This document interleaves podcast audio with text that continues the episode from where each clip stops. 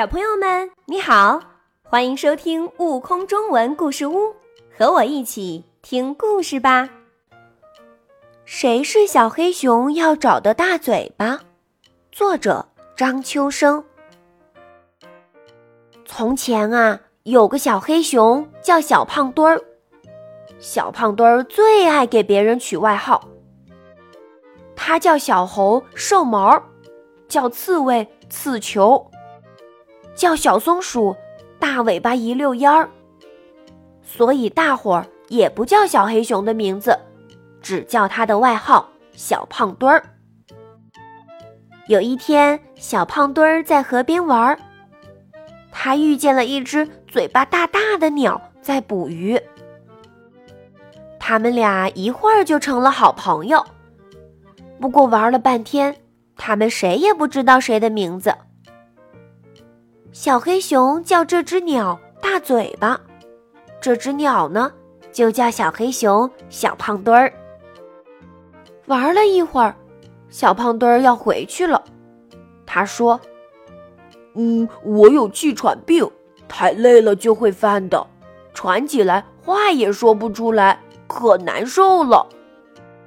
大嘴巴说：“别愁，你以后犯病了来找我，我知道一种草药能治病，挺灵的。也许是半路上吹风受凉了，小胖墩儿一到家就犯病了。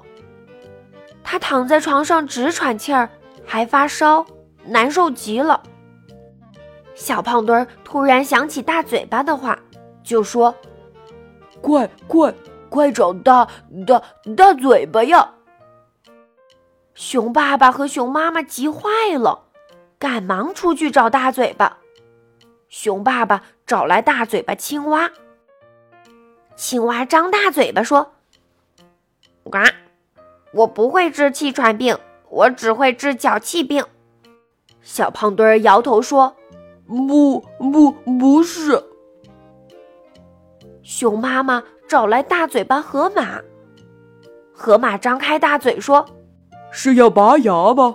我是挺棒的牙医生。”小胖墩吓坏了，说：“不不不是。”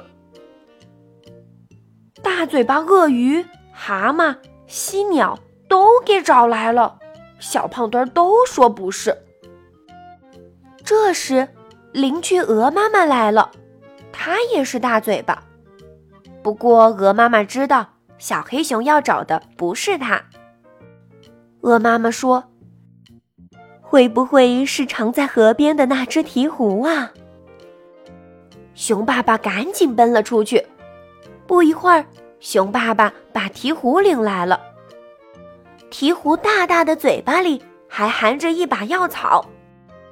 对对对。大不不不鹈鹕，小黑熊高兴极了，吃下鹈鹕送来的药草，他的气喘病很快就好了，又能出门了。小黑熊在河边找到了鹈鹕，他说：“对不起，我再也不叫别人外号了，我要叫你鹈鹕先生。”鹈鹕也有礼貌地说。谢谢你，小黑熊。更多精彩有趣的故事，请关注订阅“悟空中文故事屋”账号，快来听故事吧。